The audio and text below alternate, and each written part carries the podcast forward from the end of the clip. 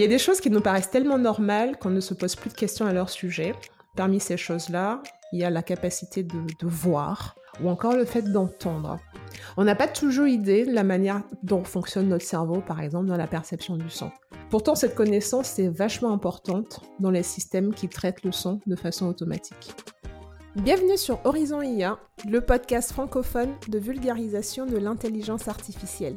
Je m'appelle Cintiche. Et moi, Stéphanie. Nous sommes toutes les deux docteurs en traitement d'image et en apprentissage automatisé. Chaque semaine, nous vous proposons de découvrir une application intelligente avec un expert du domaine. Bonne écoute Pour ce premier épisode de la saison 2, qui est consacré aux données sonores, nous allons nous intéresser à la perception du son. Aujourd'hui, je reçois une femme très engagée dans la vulgarisation de la science. Elle a fondé en août 2020 l'Exploratoire, qui se veut être un incubateur de, la culture open science. Chloé Dodi est ingénieure en biologie informatique et en modélisation, et son engagement dans la vulgarisation de la science en fait une invitée de choix pour le podcast Horizon IA. Bonjour Chloé, je suis ravie de te recevoir pour cet épisode qui j'espère sera à la hauteur de ton ambition avec l'exploratoire, à savoir casser les murs, ouvrir les vannes entre les sciences et les citoyens. Bonjour, euh, eh bien, je suis vraiment contente de, euh, de, participer à ce podcast et très honorée. Euh, je suis sûre que ça va être super. Pour commencer, je te propose de nous parler un peu de ton, de ton projet avec l'exploratoire. Pourquoi tu dis que tu as envie de casser les murs et d'ouvrir les vannes entre les sciences et les citoyens? Alors, pour la petite histoire, l'idée, elle vient de, elle, elle, elle vient d'il y a longtemps. En fait, je viens d'une famille qui est pas du tout scientifique et, euh, et moi qui me posais plein de questions quand j'étais petite, j'arrêtais pas de demander à mes parents et de les saouler avec des questions euh, style pourquoi le ciel il est bleu, pourquoi les feuilles elles sont vertes, euh, pourquoi est-ce que il y a du vent et je me posais toutes ces questions et Heureusement, elle avait quelques fois des réponses, mais il y avait plein de fois où je restais sans réponse et où je me disais bon, en fait, je pense que, enfin, je, comprenais doucement que mes parents pouvaient pas m'apporter toutes les réponses et j'avais pas d'autres personnes dans mon entourage qui pouvaient m'apporter ces réponses. Donc, je commençais à poser ces questions à mes profs, je me suis orientée vers des domaines scientifiques et puis, du coup, enfin, aujourd'hui, c'est quelque chose que j'ai toujours développé en fait, c'était communiquer sur ce que je faisais déjà parce que mes parents comprenaient pas forcément, mes grands-parents comprennent, encore moins ce que j'ai fait comme étude et donc j'ai toujours été amenée à leur expliquer ce que je faisais et, j'ai l'impression qu'à chaque fois ça crée des discussions super intéressantes, on part dans des débats et, c'est tout ça que j'aimerais transmettre à, à, toutes les personnes qui n'ont pas l'occasion, comme moi, de, de pouvoir discuter de ces questions-là, de pouvoir avoir des réponses sur ces questions-là. Et, ça s'adresse autant à des enfants qu'à des adultes, du coup, parce que personnellement, je continue de me poser des tas de questions. on a déjà, bah oui, on a déjà un peu échangé, et, c'est vrai qu'il y a beaucoup de questions qui, viennent et où on n'a pas forcément les réponses, et, du coup, ça donne envie de creuser, ça donne envie d'aller voir. Et donc, c'est pour essayer de faciliter un petit peu ce travail-là pour les personnes qui n'ont pas fait d'études scientifiques que j'ai fondé l'exploratoire. Et aussi, je, je rajouterais quelque chose, c'est que aujourd'hui, on développe des technologies qui, qui sont pensées et qui sont développées par des personnes qui ont fait des études supérieures, par des personnes qui, qui ont l'habitude de travailler avec d'autres personnes qui ont fait les mêmes études.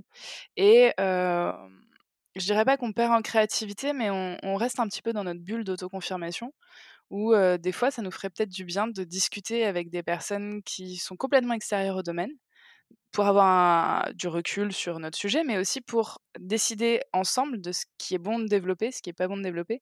Toutes les questions d'éthique qu'on s'est posées ces dernières années sur, euh, sur la bioéthique, euh, c'est des questions qui sont presque philosophiques, où il y a des, des, barrières scientifiques, mais une fois qu'on a exploré ces barrières scientifiques, il y a des questions de valeur, il y a des questions d'utilité, de pourquoi est-ce qu'on ferait ça? Et ça, toutes ces questions, c'est absolument indispensable de, de, pouvoir les aborder avec des personnes qui sont extérieures au domaine de développement de ces technologies. Et en fait, si je peux te rejoindre, en fait, moi, je partage aussi quand tu dis que tu dois expliquer ce que tu fais à, tes proches. Moi, c'est pareil. Quand j'ai commencé à faire de, l'apprentissage artificiel il y a 10 ans et quand j'ai expliqué à mes parents ce sur quoi je bossais, je le raconte dans l'épisode 0, il fallait que je leur explique pourquoi j'aimais autant faire ça et que je leur explique à chaque fois à quoi ça sert. Et quand j'ai fait relire en fait à mes parents mon mémoire de thèse, j'étais, en fait, j'étais assez alerte à ce qu'ils allaient pouvoir me dire parce que l'idée pour moi, à chaque fois que je leur parle de ce que je fais, c'est qu'ils comprennent et que euh, je ne sois pas restée un peu dans ma bulle euh, scientifique. Et le podcast, il part aussi de ça, parce que je me suis donné comme challenge de me dire que ça serait bien que tout le monde comprenne un peu de quoi il s'agit et que ce soit pas juste un effet marketing, un effet à la mode et euh, qu'on puisse aussi parler des applications euh, qu'ils peuvent rencontrer dans leur quotidien, autre que les, les applications des, des GAFA. Donc, euh, je suis d'accord avec toi et j'espère que dans cet épisode, on va être à la hauteur de, de ce que tu, tu ambitionnes. Bah, surtout de ce que nos parents, du coup, et environnement. enfin, j'espère que ce comprennent. C'est ça, c'est ça, c'est le but. C'est tout le défi de la vulgarisation. Exactement, c'est ça. Alors, moi, je te propose du coup qu'on rentre dans le vif du sujet de la perception euh, du son euh, en te demandant est-ce que tu voudrais bien nous expliquer les différents mécanismes qui sont mis en œuvre dans la perception du son? Oui, euh, eh bien, déjà, enfin, je vais me concentrer sur l'humain et je connais pas toutes les, formes de perception du son, mais avant de, faire traiter le son par notre cerveau, on a notre oreille qui va entrer en jeu avec cette forme un petit peu de euh, d'entonnoir euh, qui va permettre de capter les fréquences sonores et de les transmettre au travers des petits, euh, os, des, trois petits os qu'on a dans le dans l'oreille, à la membrane basilaire. Et en fait, on va avoir du coup une, vibration sonore qui va être transmise mécaniquement à une membrane qui va vibrer du coup, enfin qui va résonner de manière différente selon le son qu'elle reçoit. Et sur cette membrane, elle a, il y a des, des petites cellules ciliées, des petits cils qui sont en fait des, des, petits débuts de neurones qui vont du coup transformer l'information mécanique en information électrique. Et, et, ces cellules, elles sont réparties sur cette membrane qui va du coup transmettre des informations différentes à différents endroits de la membrane. Donc au début de la membrane, on a les aigus qui vont tout de suite être captés par les cellules ciliées qui vont entrer en résonance. Et à la fin de cette membrane, de par ses propriétés physiques, on va avoir plutôt des graves qui, vont, être captés par les cellules ciliées et qui vont être transmises ensuite au cerveau. Et les cellules ciliées chez l'humain, et je crois que la plupart des mammifères, il y en a deux types. Il y a les cellules ciliées externes et les cellules ciliées internes. Les cellules ciliées internes vont être sensibles à certaines fréquences, les cellules ciliées externes coup, vont amplifier les signaux des cellules ciliées internes. Et euh, du coup, petite parenthèse, euh, notre euh, perception des sons va varier selon le type de son qu'on entend. Donc typiquement, les c'est jamais très agréable. Pas du tout. les sons aigus non plus, c'est pas très agréable. Et, donc ça, c'est beaucoup caractérisé par la fréquence du signal sonore qui est, qui est, émise et qui est reçu. Je ferme la parenthèse du coup. et, ensuite, le signal électrique est transmis au cerveau et le cerveau va processer l'information derrière. Alors du coup, est-ce qu'il il y a une différence de traitement par notre cerveau, par exemple, entre n'importe quel son et la voix humaine en particulier? Oui, tout à fait. Aujourd'hui, on sait que notre cerveau, il n'a pas enfin, la plupart du temps, il n'a pas un neurone pour un son, un neurone pour une voix, une image, etc. Mais il va y avoir un réseau de neurones qui va s'activer à chaque fois qu'il va avoir une, une stimulation. Et donc, quand on a une stimulation enfin, de la voix d'une personne, ça va pas seulement faire appel à notre perception physique du son en lui-même, mais ça va faire appel à notre connaissance linguistique pour remettre en contexte qu'on vient d'entendre. Mais avant tout, ça va nous remettre dans une situation de, enfin, ça va activer tous les réseaux de la mémoire, du souvenir, pour essayer de d'identifier la voix, pour essayer de la, enfin, de se focaliser dessus. Il y, a, tout un mécanisme d'attention qu'on retrouve aussi en IA, mais qui est d'abord développé par le cerveau, où on va porter une, une attention différente à un signal vocal par rapport à un bruit qu'on a l'habitude d'entendre, une voiture qui passe, un, le vent qui, qui souffle dans les feuilles, où tout ça, ça va être traité de manière inconsciente, alors qu'on va presque consciemment traiter finalement la, voix d'une personne. Bah, et d'ailleurs, si je peux te rejoindre sur la notion de traitement conscient, je pense qu'on s'en rend compte, par exemple, quand on fait les repas de fin d'année, parce que bon, Noël, c'est bientôt, qu'on est à table et qu'il y a plusieurs voix, quand on veut entendre ce qui se passe à l'autre bout de la table, en tout cas, c'est comme ça que moi je processe, il y a un moment donné où tu vas te focaliser sur la région et en fait, tu vas réussir à extraire cette voix pour entendre ce qui se dit et puis après, tu vas passer à autre chose. C'est, est-ce que, je schématise bien quand, quand tu parles de l'attention particulière? Ouais, ok. Ouais, ouais. Euh, il me semble, c'est, euh, bah, je crois que ça s'appelle le cocktail party, où euh, c'est typiquement, bah, c'est dans un endroit avec beaucoup de bruit, mais tu es capable d'entendre très bien la personne qui est en face de toi. Parce que Ouais. tu mets ton attention consciemment sur la voix de la personne. Finalement, que ce soit la, la voix euh, humaine ou n'importe quel son qu'on peut traiter comme ça en fond, par exemple le bruit de la voiture ou le bruit des vagues, je comprends que euh, il s'agit quand même de données relativement complexes, les données sonores, et qu'il faut les pré-traiter euh, pour pouvoir les utiliser dans les applications intelligentes, en tout cas si on veut fonctionner comme, comme notre cerveau. Je me demande, euh, est-ce que tu, tu pourrais nous dire si tu as une idée de ça? Pourquoi Oui. c'est nécessaire de faire les pré-traitements et quelles sont les précautions qu'on devrait prendre pendant cette phase de pré-traitement? Alors, il y a déjà un truc absolument fou que j'ai appris en dernière année euh, de master. Enfin, le, le- je, quelque chose, je me dis comment j'ai pu atteindre autant d'années pour, pour savoir ça. C'est c'est tout bête, mais euh, notre voix, elle va émettre plusieurs fréquences en même temps. C'est c'est assez fou de se dire, on émet plusieurs fréquences en même temps.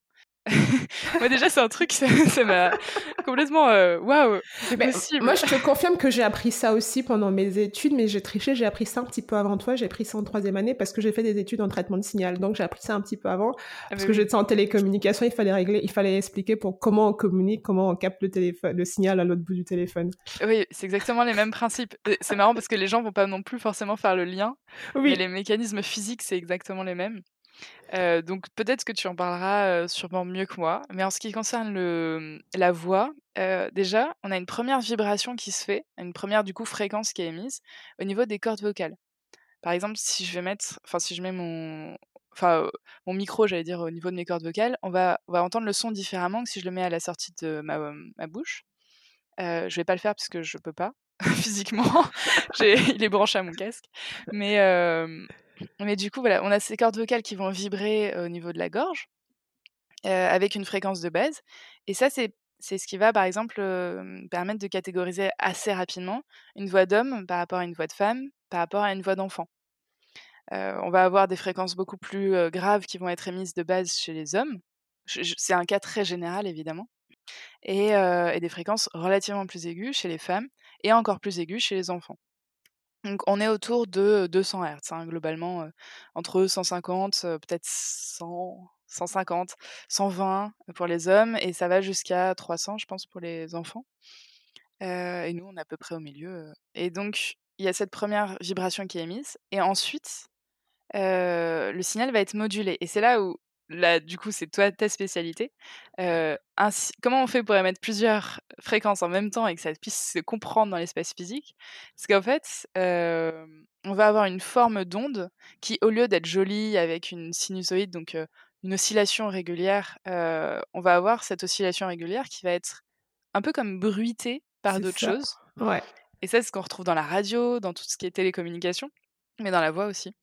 Où euh, on a, bah, finalement, je, pense que c'est assez. Enfin, avec une image, ça, parlerait tout de suite, mais on a ces petites vibrations qui vont suivre des plus grosses vibrations. Et, euh, c'est comme ça que la voix est formée.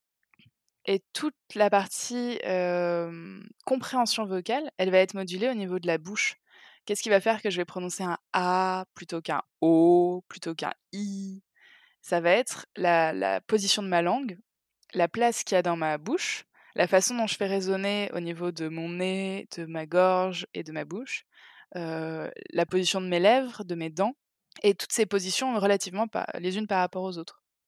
Et du coup, on a un signal de base, une fréquence de base, à peu près autour de 200 Hz, qui est modulé par euh, la forme et la, en fait, la place qu'on va lui laisser pour résonner.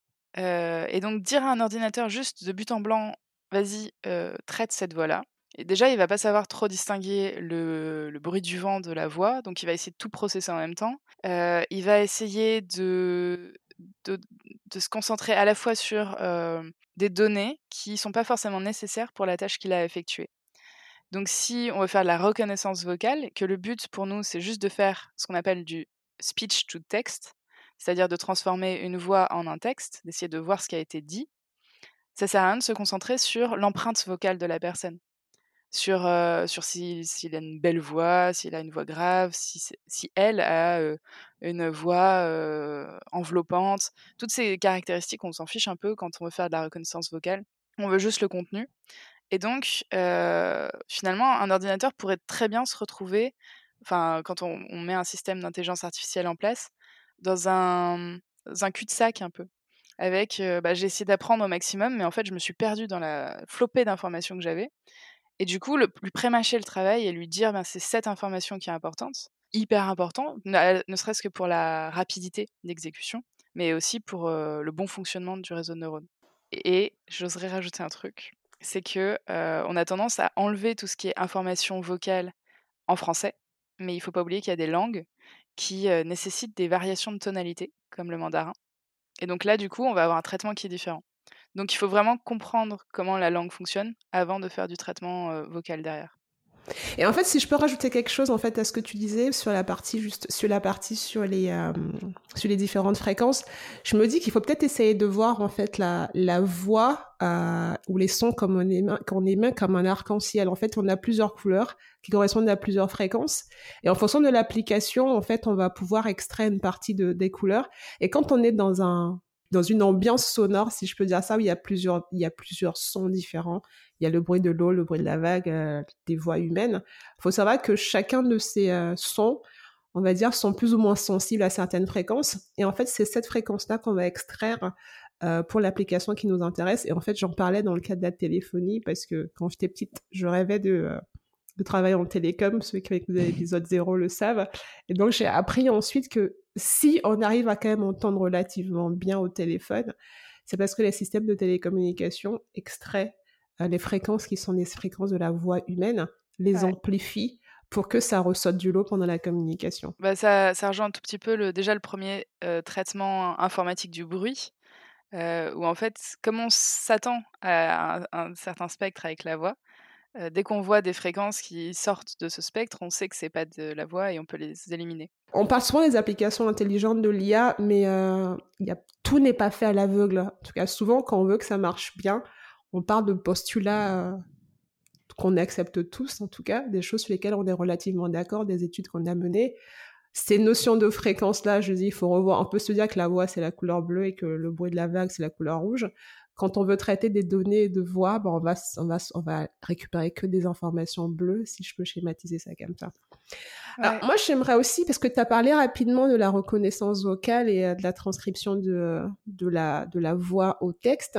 C'est vrai qu'aujourd'hui, le signal voix euh, est omniprésent dans plusieurs applications. J'ai l'impression que c'est un peu euh, l'application qu'on voit beaucoup, avec laquelle on est plutôt familière quand tu appelles l'assurance, euh, ils te demandent euh, de dire des chiffres euh, ou des nombres, peu importe, sur ton téléphone ou tout simplement la dictée vocale. Et donc, on peut confondre l'application de la synthèse vocale et celle de la reconnaissance vocale.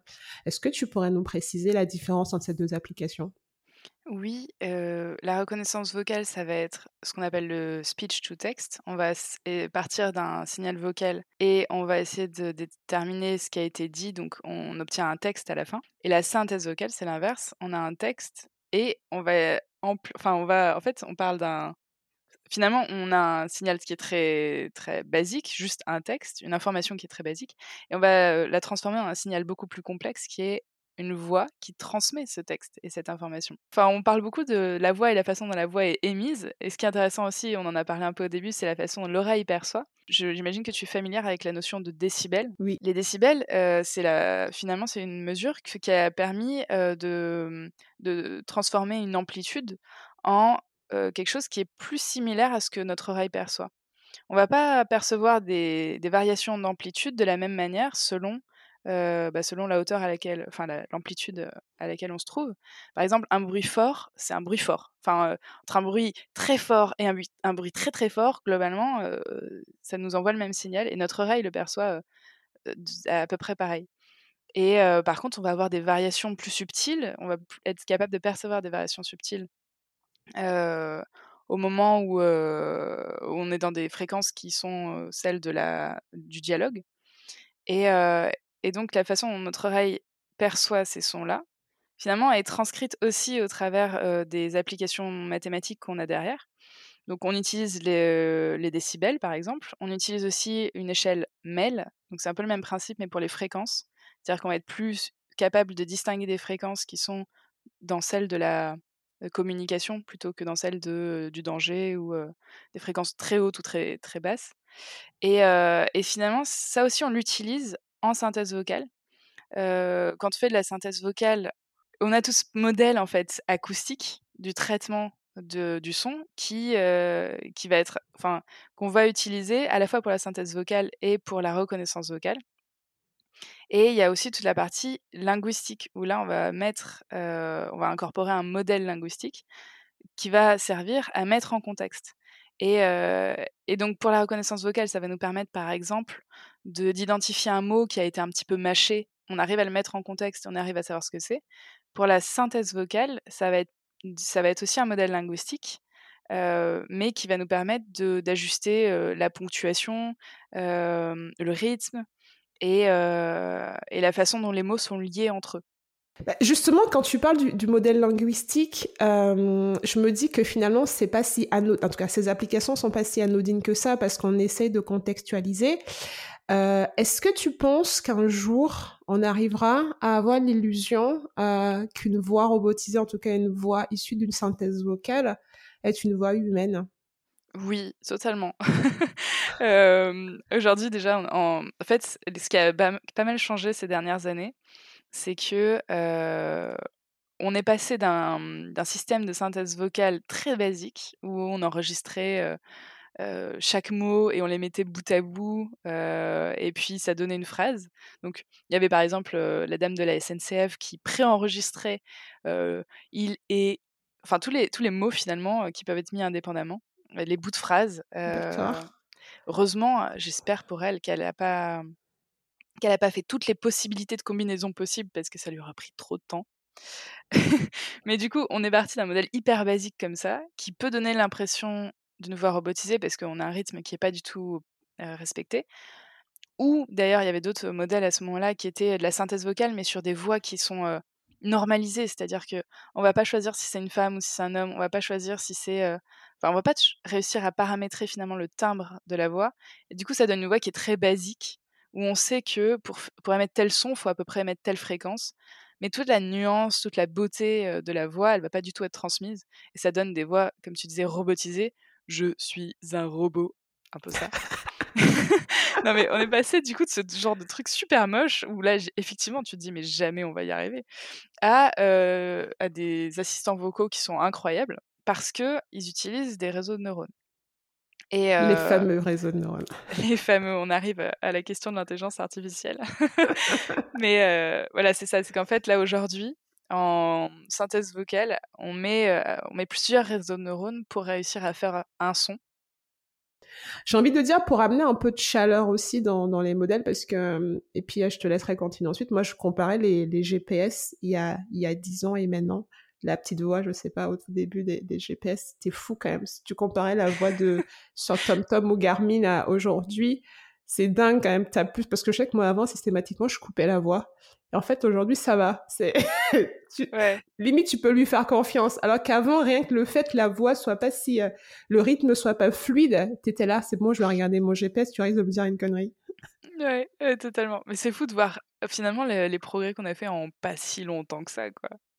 C'est vrai qu'on a fait beaucoup de progrès. C'est vrai que c'est grâce à c'est grâce à l'IA, mais je pense aussi que c'est grâce à toutes les recherches qui ont été faites aussi hein, sur cette euh, sur ces fréquences-là, sur euh, sur l'analyse du timbre, de l'enveloppe. Parce qu'en fait, on est passé de la notion, je pense, très fréquentielle, euh, parce que bah, l'oreille est sensible à certaines fréquences, mais on a rajouté aussi les enveloppes, on a rajouté aussi, comme tu disais, le côté réconfortant tu l'as évoqué rapidement. Euh, comment, euh, quand tu parlais de quand on, mettait les mots euh, bout à bout mm-hmm. juste avant, comment on gère mieux ça? Parce qu'aujourd'hui, finalement, j'ai l'impression qu'on peut concaténer facilement des enregistrements sans que ça s'entende. Est-ce qu'il y a des est-ce qu'il y a des, des métriques sur la cohérence de la tonalité ou, des choses comme ça pour que ce soit quelque chose d'agréable? Ouais, alors je pense que tu en sais probablement autant que moi sur la question. Il y a, y a, des choses, en fait, c'est facile. Quand tu écoutes une voix de robot, tu peux facilement identifier ce qui te dérange. Soit ça va être vraiment le, timbre du robot, soit ça va être le rythme. Il y a beaucoup de choses qui passent au travers du rythme, au travers de, des variations de hauteur de la voix, au travers de la personnalité. Et, du coup, souvent, un robot passe tout ça.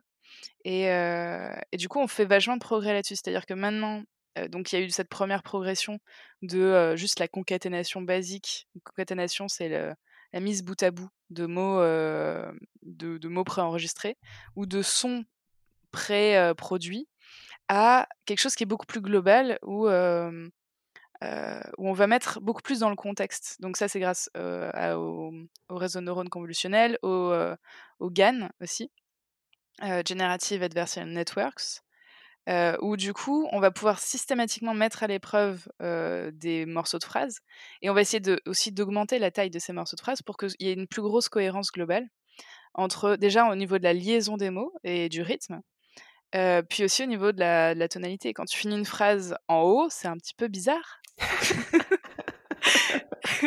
et donc, du coup, tu vas mettre ça. Et en même temps, tu vois, entre ta voix et la mienne, il y a aussi d'autres choses qui se transmettent. Il y a la, personnalité, on est presque capable de savoir si tu es en train de rigoler au moment où tu parles, ou si au contraire tu as passé une mauvaise journée. Et tout ça, maintenant, on est en train de travailler dessus pour que ce soit encore plus réaliste.